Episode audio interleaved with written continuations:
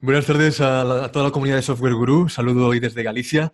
Este es el episodio 35 de SAS Product Chat, eh, el penúltimo del año. Y hoy queremos hablar de web scrapping, de sus usos prácticos, de las técnicas actuales que se usan en empresas de producto y conocer también brevemente un poco implicaciones éticas y algunos ejemplos para hablar eh, de, esto. ¿no? Y, somos muy afortunados porque contamos con, con un desarrollador de software que es Pythonista, es Djangonauta y también Web Scrapper, que es Juan Riaza, ahora lo, presentamos. Pero antes saludo a Claudio Cosío, co-host del show. Muy buenas, Clau. Muy buenas, Dani. Este, pues estamos aquí, Ciudad de México, ya estamos en todo el tema navideño.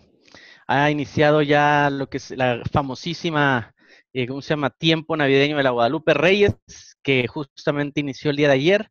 Se celebra la Virgen de Guadalupe y terminan las fiestas hasta el Día de Reyes, ¿no? Así es que hay gente que no va a trabajar estos días, va a beber mucho. Esperemos vaya a la iglesia y pida perdón por todo lo que las pechorías que va a hacer. Eh, pero bueno, aquí ya estamos de fiesta en México eh, y pues bueno, contentos de que ya vamos a terminar el, año. Eh, muy buena nota. Así es que, pues nada, Dani, un abrazo muy fuerte. Este, y pues bueno, iniciemos. Creo que tenemos ahí un invitado de lujo el día de hoy, ¿no? Sí, bienvenido, Juan. Hola. Oye, Juan, tú eres desarrollador, has trabajado mayormente con Python, Django, Web Scrapping. Es interesante tu carrera profesional porque has trabajado en remoto, también has hecho cosas como profesor y también in-house. Entonces, háblanos un poco antes de empezar de tu camino profesional hasta llegar a tu actual posición. Bueno, pues mi camino profesional, como todo el mundo, tiene, tengo un pasado oscuro, se podría decir. Eh, y esto viene de PHP. en su día, pues eh, sí que estaba haciendo pues, cosillas con WordPress, con Joomla, hace ya muchos, muchos, muchos años. Eh, y bueno, pues llegó un momento en el que tenía que hacer algo con un foro, un desarrollo personalizado y vi que existía esto de Django. Y bueno, pues me puse a aprender Django cuando Django estaba en la versión 0.9.6, es decir, antes de que, pues hace 10 años prácticamente. Hmm. Y bueno, éramos literalmente cuatro gatos en España los que nos dedicábamos a hacer Django. De hecho, pues mantengo muchos contactos todavía con toda esa gente y, la comunidad de, Python en España. Y bueno, pues eh, básicamente yo siempre he estado, estado viviendo en la zona de entre Miranda de Ebro y Vitoria, en el norte de España, y siempre he estado trabajando en remoto, eh, excepto algunos meses puntuales en Barcelona que, estuve.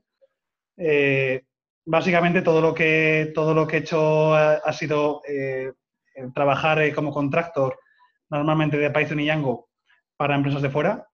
Eh, hasta que, bueno, llegó un punto, pues hace unos cuatro años, en el que, pues, un poco por curiosidad, me empecé a meter en este mundillo de web scraping, pues de la forma más tonta. Cosas personales que estás un fin de semana aburrido y dices, me gustaría saber cuándo va a estar disponible este producto para comprar o cuándo, o pues si puedo automatizar la compra de este billete de tren o si puedo hacer cualquier cosa. Y de la forma más tonta, pues, pues empiezas a hacer tus pinitos en web scraping. Eh, y bueno, pues un poco me fui metiendo, me fui metiendo en el, en el mundo.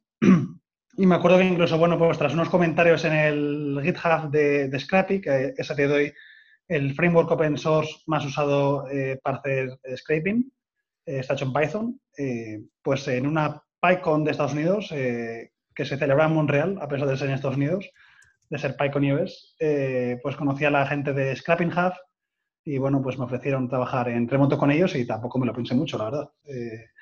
Era, un sitio que parecía fantástico para trabajar y bueno, y, así lo fue, ¿no?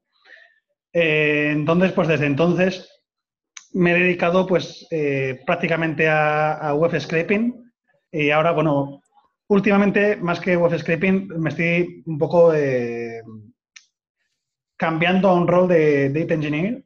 Básicamente, pues hacer toda la infraestructura de datos, los pipelines de datos, pues usar mucha, mucha infraestructura de Amazon en este caso, por ejemplo, pues estoy usando mucho PySpark dentro de Amazon Glue, Amazon Athena, pues un montón de, herramientas del ecosistema y, y, un poco con la idea de, en mi actual trabajo, que es idealista, pues democratizar el acceso a, ciertos datasets dentro de la propia, de la propia compañía, ¿no? Pero bueno, eh, preguntadme todas las, todas las dudas que queráis. Oye, pues yo, yo tengo bastantes. Entonces, hasta, hasta donde yo entiendo, Juan, el web scrapping consiste en agarrar el HTML de una web y extraer valores o nodos de ahí de manera automática. Es importante para esas ocasiones donde eh, no, podemos depender de, la presencia de una API, ¿no? Eh, si quieres, explícanos con tus palabras lo que tú entiendes por web scrapping y luego algunas técnicas eh, que te surgen a diario, casos reales que nos puedas contar y el proceso combinando, agregando fuentes de datos y qué haces luego con esa información que extraes y cómo la conviertes para entregar algo de valor a la empresa. Bueno, pues eh, scraping como tal eh, está por una parte lo que es hacer una, araña y por otra parte lo que es hacer un crawler, que es un poco diferente. Eh, una araña es algo más definido en objetivo, ¿no? Pues quiero sacar este, esta información que la tengo localizada en una web y lo único que tienes que hacer es navegar hacia, hacia los enlaces que tú quieras y con los selectores, en este caso pueden ser selectores XPath o selectores CSS, obtener esa información y bueno, pues normalmente esa información la puedes, la puedes eh, almacenar en diferentes formatos. Ya puede ser un, lo más común que consume casi todo el mundo, que es un CSV, o, un JSON. Eh, yo, si puedo elegir, prefiero JSON Lines. Eh, y luego un crawler es, digamos, analizar absolutamente todas las, pedir, hacer peticiones a todas las páginas, a todas las, las, páginas que tienen un website y luego a partir de ahí pues hacer un, un análisis, ya sea pues extraer una relación que hay entre ellas, o procesarlos más tarde simplemente, ¿no? Eh, mayormente yo en eh, casi todo mi cometido de web scraping eh, lo hice en Scrapping Hub. y en Scrapping Hub, pues digamos que tiene diferentes, diferentes líneas de trabajo. Al final Scrapping Hub fue una empresa que crearon los fundadores de Scrapping. Y, bueno, pues, por cierto, deberíamos hablar de Scrapping Hub luego porque me parece una, una, una, empresa bastante, bastante desconocida y tiene cosas bastante imponentes. Eh, y básicamente lo que teníamos era una parte de consultoría en la cual pues, nos venía un cliente de cualquier tipo y nos, nos pedía que, que, sacáramos, que extrayéramos datos de, de alguna fuente en particular. Eh, y bueno, pues era un poco muy, muy a medida, ¿no? Pues desde clientes que querían los datos en bruto a clientes que luego querían un postprocesado, incluso pues un pipeline de machine learning o querían darle más sentido, ¿no? O cruzarlo con otros datos, o que, bueno, pues cada cliente al final es, es un mundo por completo. Eh, y luego lo que había era una parte de, de, lo que se llama, bueno, que se llamaba data services, que básicamente era, eh, nos venían eh, clientes que querían sacar, querían obtener datasets que al final los teníamos muy localizados, como muy demandados, ¿no? Pues todo casi todo el mundo pide información de los mismos tipos de fuentes, se podría decir. Entonces, básicamente en Skype lo que hacen era empaquetar ese dataset y decir, bueno, te vamos a vender este dataset de esta fuente. No puedo decir qué fuentes, pero pues podéis suponer. Eh, y lo cobraban con un modelo de suscripción mensual. ¿vale? Ahí se definía con qué frecuencia se entregaba, en qué formato. Y bueno, pues eh, era, era un modelo que la verdad es que funcionaba, funcionó bastante bien. Eh, yo en el lapso de tiempo entre entre Scrapping Hub y Idealista, pues, pues fue lo que, lo que estuve haciendo como autónomo, de hecho, eh, vender datasets con el mismo modelo y me funcionó también bastante bien. Eh, pero luego al final, pues cada cliente es un mundo y, puede ser desde la consultoría, consultoría pura y dura de ajustarse a las necesidades del cliente a vender simplemente datasets en bruto para que luego sea procesado. Vale. Claudio, ¿tienes alguna pregunta? Sí, em, y es, muy interesante que, hiciste la mención de cómo algo que ha, sido desde los inicios de los sitios web, ¿no? Cuando todavía no había, no había APIs, ¿no? Que hacías eh, scripts en Perl, ¿no? Cuando era súper old school. Eh, ahora ya obviamente Python que tiene más, eh, más poder. Y sobre todo, cómo te pasas a lo que es este data science, data science un poquito, ¿no? este, o, ¿cómo se puede decir? O machine learning también, ¿no? Porque muchas veces como que lleva, o sea, lleva la necesidad, ¿no? A tener esos datos que no están abiertos por APIs, a consultar esas fuentes externas de las cuales, digamos, eh, no, tienen, no tienen manera de, de, arrojarte esos datos y cómo los juntas o haces la o consolidas esa información para obtener el output que es un, no sé, un, un, insight que te está pidiendo algún cliente o que tú necesitas para tomar una decisión, ¿no?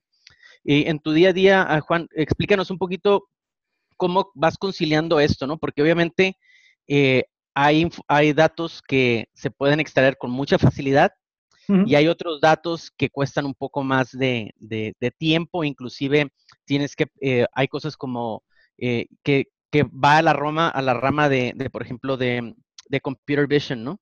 Por ejemplo, para muchos sitios para, de que son marketplaces, el tema de las imágenes es crucial, ¿no? Y muchas veces, pues no tienes manera de realmente por los alternative um, eh, el alternative text, pues ahí te puedes dar una idea, pero muchas veces las, las, malas prácticas no impiden que puedas tú, eh, de cierta manera, tener acceso a esa información que, que está mal clasificada o simple y sencillamente pues no está fuera de tu alcance. Entonces, ¿cómo, cómo haces esa... Eh, o sea, explícanos un poquito cómo concilias eso, ¿no? Porque hay, información que no puedes sacar, ¿no? Este, muchas veces y, uh, y, y, cuáles han sido como tus retos de poder extraer esa información, ¿no? A pesar de, los, de las limitantes, ¿no? Aquí, aquí ah, primero que hablar también de un límite legal, ¿no? Eh, porque al final una, una, cosa es que te puedes extraer toda la información que es pública y luego también depende qué uso hagas de ella, que hay mucha, mucho juego, se podría decir, y ya no te cuento nada con la GDPR. Eh, pero al final toda la información que es pública y no, y no esté detrás de un login podría ser scrapeable o sujeta a que puedas hacer scrapping de esa información. Y digamos que no hay una única forma de, una fórmula mágica de sacar toda la información eh, de la misma forma. Hago una petición a esta web, eh, extraigo los datos, porque muchas veces depende de si, si esos datos han sido renderizados vía JavaScript, por ejemplo. Eh, bueno, pues igual tienes que abrir el inspector de tu navegador, sea Google Chrome o sea el que sea, y decir, mira, pues resulta que cuando ha, cuando hecho, he bajado, he bajado a ver más productos y ha habido una paginación Ajax, pues ha tirado una petición Ajax que, me ha, que ha cargado más productos en un JSON. Y dices, bueno, pues en lugar de hacer una petición a la web, lo que tengo que hacer es automatizar esa petición a ese Ajax. O bueno, simplemente, eh, en el caso un poco más extremo de que no sea tan trivial esas llamadas Ajax, eh, llegas al punto de, tener que emular un navegador entero, ¿no? Eh, en este caso, últimamente ha habido muchos avances. Siempre se ha usado Selenium hasta ahora, Selenium tan conocido para testing, pero que también era muy usado para web scraping. Eh, ahora, eh, por suerte, tenemos eh, Google Chrome, que ha sacado una versión headless muy buena, con, tiene Puppeteer, que supongo que igual os suena la mayoría, y al final, como es un API que está basada en WebSockets, tiene una, especificación bien definida, hay wrappers para cada librería, o sea, para cada lenguaje, que hay fuera. En Python tenemos Puppeteer, en Golang hay otros wrappers alrededor de ese API de Chrome Headless. Entonces, al final, eh, realmente la limitación es más, está la información, está la información en la web sin JavaScript, ok, la, puedes extraer. No está, no está disponible porque la renderizan vía JavaScript. Puedes de alguna forma automatizar esas llamadas que realizan vía JavaScript o tienes que emular un navegador entero, renderizar la página y una vez que esté renderizada, extraer de los nodos renderizados esa información. Entonces, al final, es un poco un juego de cuántos recursos o, cómo de mucho tengo que, tengo que, cuál es el esfuerzo que tengo que hacer para extraer la información, pero al final toda la información es extraíble, ¿no? Eh, luego hay que tener en cuenta, pues, sobre todo el tema legal y luego el tema ético, ¿no? Hmm. Yo, yo una, de las, una de las cosas en las que mm, me ha gustado meterme en los últimos años, más como hobby, que otra cosa es en hacer ingeniería inversa, eh, por ejemplo, de aplicaciones. ¿Vale? Yo, fue lo típico. ¿eh? Necesito saber, eh, imaginaos la, típica la típica aplicación de transporte público de cualquier ciudad de España que, ofrece una web mal hecha y de repente ves que tiene una aplicación. Que es el 80% de. Pero de repente tiene una aplicación. Ponte las pilas. de repente tiene una aplicación que, dices, mira, funciona bien, de algún sitio tienen que estar sacando esos datos, ¿no? Entonces, eh, yo siempre me muevo mucho por curiosidad y no puedo estar quieto eh, un fin de semana, como digo yo, y si se me pone en la cabeza saber cómo sacan esa, saber cómo, de dónde sale esa información, pues al final sí que, sí que eh, pues llevo ya bastante, bastantes años, un poco también desarrollándome personalmente en ese ámbito de, de hacer ingeniería inversa y sacar acceso a APIs que no están pensadas para ser públicas, obviamente, son privadas, eh, obviamente más como hobby. De hecho, eh, pues por ejemplo, sí que he ganado algún bug bounty gracias a eso, eh, o he sacado bugs de seguridad que luego he reportado a empresas y, ves cada cosa inimaginable. porque claro, una cosa es lo que ellos enseñan en vía web, pero en una API privada puede haber cualquier cosa dentro. Pueden estar serializando la tabla entera y, no son conscientes muchas veces de qué datos están dando, porque nunca piensan que, alguien lo va a poder consumir, ¿no? Eh, hasta que alguien lo puede consumir. Y, mi experiencia me dice que prácticamente a día de hoy no hay nada dentro de una aplicación móvil que no sea extraíble de alguna forma. ¿Vale? No, no hay, entre comillas, API que se resista, se podría decir. ¿no? Eh, otra cosa es que luego puedas usarlo a nivel legal y ya no te digo nada a nivel ético. A nivel legal, obviamente, es muy ilegal. ¿Vale? Pero si tú en tu casa mm, no deberías hacerlo, pero bueno, si sacas información de la API de transporte público para automatizarte unas cosas, pues bueno, queda en tu, queda en tu conciencia, ¿no? Obviamente no, no, desarrolles ningún negocio encima porque, porque entonces te puedes buscar problemas, como digo yo. Pero bueno, sí que es cierto que al final... Sí. Perdona, perdona, síguese. No, no, que decía simplemente que es, que es cierto que al final eh, prácticamente no hay nada que no se pueda extraer eh, a base de, hacer, de, meter horas, horas de desarrollo, horas de ingeniería inversa o dinero en proxies básicamente, ¿no? No, tiene más misterio. Recuerdo una charla tuya en CodeMotion eh, sobre cómo montarte tu propia API con web scrapping y Python eh, hace unos años. Hay muchas APIs en el mercado, pero te he leído alguna vez que, la mayoría de la mayor parte del mundo del software no han, no han, abrazado aún las APIs como centro del desarrollo. No son del todo accesibles que si quieres usar una, pues a veces necesitas usar tácticas un poco, poco convencionales. ¿Cómo podemos mejorar o solucionar esto, en tu opinión? A ver, aquí, aquí hay un tema final. Eh, y es que nosotros tenemos muy idealizadas las APIs en el mundo del desarrollo, ¿no? Mira qué bien, esta compañía me da una API para hacer esto. Pero muchas veces no vemos las implicaciones o connotaciones negativas que tiene usar ese API.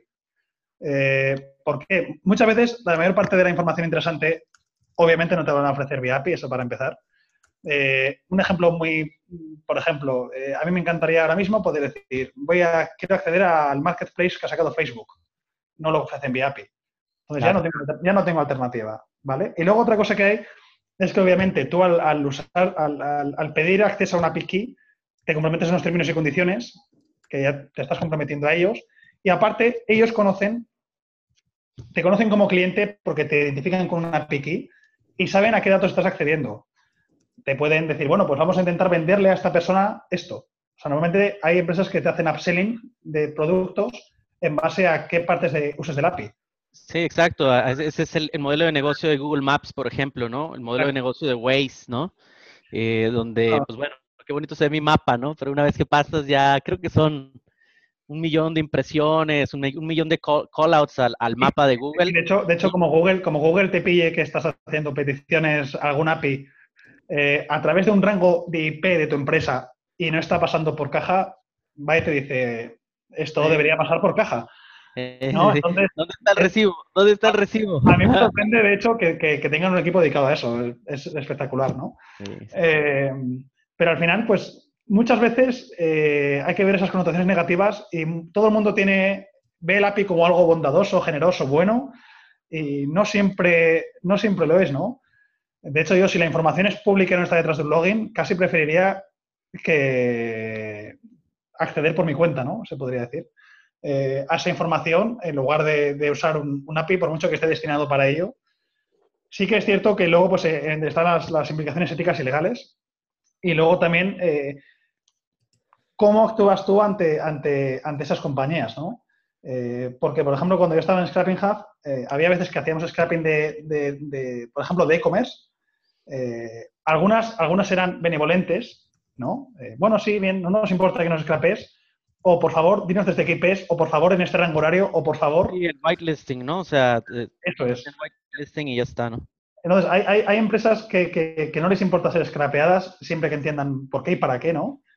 Y, luego hay, hay, algunas que al final es un poco jugar al juego del gato y el ratón, se podría decir, ¿no? Bueno, ¿me bloqueas? Bueno, pues pongo proxies. Bueno, ¿me bloquean los proxies? Pues compro un pool de proxies más grande. Al final, al final siempre va a haber una forma, eh, es, una lucha estúpida, ¿no? Al final entre las dos partes. Al final siempre va a haber una forma en la que te van a hacer web scraping, ¿vale? Yo, por, ejemplo, aquí en Idealista estoy intentando eh, poner eso lo más difícil a la gente que hace web scraping de Idealista, ¿no? Pero al final siempre asumes, asumes que es imposible cortar el 100%. No, y, eh, y, aparte también es como, es como un canal de, o sea, quieras o no, es un canal de crecimiento, ¿no? Porque al final eh, son tu cliente, ¿no? O sea, al final sí hacen el scrapeo y todo esto. Obviamente habrá algunos maliciosos, ¿no? Pero al final siempre es como publicidad gratuita, ¿no? Este hay, que ver, hay, que, hay que ver los casos. Sí que es cierto que el problema de web scraping es más de que los desarrolladores no tienen asimilado eh, unas, unas buenas prácticas y un poco de empatía, ¿no? Bueno, pues igual no es buena idea que me accedas a este API que no está pensada para ser pública y me tires 100 eh, peticiones por segundo en hora punta. No hagas eso, no tiene ningún sentido, ¿no? Entonces, yo creo que hay formas de hacer web scraping eh, de forma polite, ¿no? De, forma educada. Mira, si yo no tengo prisa porque voy a necesitar esta información de aquí a una semana, espacia las peticiones durante una semana. No vas a molestar al origen, seguramente ni se entere, de hecho, eh, pero no hay por qué decir, mira, yo por poderlo puedo sacar en tres horas, levanto no sé cuántos nodos, compro no sé cuántos proxies y, puedo, de hecho, de hecho yo he hecho a veces, sin darme cuenta, cuando era más novato, ¿no? Algún, algún ataque 2 de forma accidental con estas cosas, ¿no? O sea, dices, no, esto configura si los proxies tal, uy, se ha caído la web. Ni me da cuenta. Y, luego dices, ah, vale, ya, ya sé, ya sé, he sido yo, perdón. No, luego esperas a que alguien, a que alguien reinicie la web o la ponga en marcha otra vez, pero, pero te das cuenta casi por error, ¿no? Sí. Eh, oye, Juan, una, una pregunta. Eh, muchos de, la audiencia aquí en Software Guru que, bueno, nos siguen en el, en el podcast, en el videocast, eh, pues están creando sus propios productos SaaS, ¿no? Y, clara, y claramente una, un medio de crecimiento, pues es tener sus APIs públicas para que justamente otros productos, otras plataformas se puedan integrar a, ellos, ¿no? ¿Y cuáles serían tus, tus, como tus tres tips más importantes al momento de, de, diseñarlo y ponerlo en marcha, ¿no? O sea, voy a poner unas API públicas que son tres cosas que tengo que tener de, de, ¿cómo se llama?, de inicio cuando lo estoy diseñando. Y estas tres cosas, una vez que lo lanzo, ¿cómo, ¿qué tengo que tener en cuenta para que tengan un buen rendimiento y den resultados, ¿no? según tu experiencia? Yo básicamente lo que, lo que intentaría tener es, para empezar, visibilidad y trazabilidad, ¿no? Es decir, saber qué, qué, clientes a los que se ha dado acceso al API, cómo la están usando, eso para mí es eh, esencial. Versionar las APIs, ¿no? Es decir, eh, puede que las APIs cambien y obviamente vas a tener que versionarlas, quieras o no, y sobre todo tener un plan de deprecación eh, que tenga sentido porque en algún momento vas a querer deprecar un API porque ya no te interesa por algún motivo o porque simplemente ya no quieres dar soporte técnico a esa, versión y tener un plan claro desde el principio. Eh, y luego también lo que he comentado antes, si vas a hacer un API que no es pública, véase, por ejemplo, para una aplicación móvil, pero que al final el, consumidor, el cliente eres tú mismo, es otro equipo dentro de tu empresa, piensa que siempre puede ser pública. Piensa que alguien puede hacer man in the middle en la aplicación, puede hacer algo y puede estar accediendo a eso. Entonces piensa si los datos que estás ofreciendo vía ese API son exactamente los que necesita la aplicación, no estés dando datos de más, no estés haciendo nada que, nada, nada, digamos, que te gustaría que tu competencia encontrara, ¿no? Si tu competencia encuentra acceso a esa API privada, eh, hasta ¿Cómo de, cómo de malo es, no? Eh, ¿Estamos dando más datos que los que damos vía web o simplemente otra forma de acceso más sencilla? Eso sería más o menos lo, que yo pensaría un poco a la hora de, hacer los APIs. Excelente. Excelente. Pues hemos llegado al tiempo de, límite del podcast, así que podemos dejarlo aquí. Eh, hemos hablado de muchas cosas interesantes, límites legales, aplicaciones eh, reales del web scrapping. Muchas gracias, Juan. ¿Cómo se pueden poner en contacto contigo los, la comunidad de Software Guru? Bueno, pues juanriaza.gmail.com eh, me pueden encontrar o también en Twitter, arroba juanriaza y quedo disponible para cualquier, cualquier duda. Si son a nivel también eh, legal legal, eh, creo que también podría decirles más o menos ah, con el conocimiento que yo tengo, eh, porque sí que he dado alguna charla conjunta con algún abogado a estas alturas. Y bueno, pues eh, durante muchos años pues me ha tocado ver también el, tema legal, entonces creo que podría también echaros una mano. Y sobre el tema ético y sobre cómo ser por ahí, tampoco, tampoco también podría dar alguna, alguna, algún tip. Excelente. Juan, pues muchas gracias. Este, felices fiestas allá por Madrid, felices fiestas, Dani, allá por Galicia. Este, esperemos el clima acompañe. Eh, y bueno, eh, muchas gracias, Juan, de nuevo. Eh, y bueno, estaremos en contacto. Y definitivamente, pues bueno, si se quieren poner en contacto con Juan, ya lo acaba de decir, arroba Juan Reaiza, perdón, en Twitter. Ahí mándenle sus tuitazos. El mail no lo pondremos, lo siento, porque te van a llegar spam, pero bueno, si lo están escuchando, pues ahí ya eh, por Twitter yo creo que es más que, más que suficiente. Sí. Eh, Juan, un abrazo muy fuerte aquí desde México. Dani. Un abrazo, como siempre. Recomendaciones ahí en la descripción del podcast, que Juan también nos ha compartido varios posts de Medium muy interesantes. Episodio 36, la semana que viene terminamos el año en SaaS Chat. Nos vemos. Hasta luego.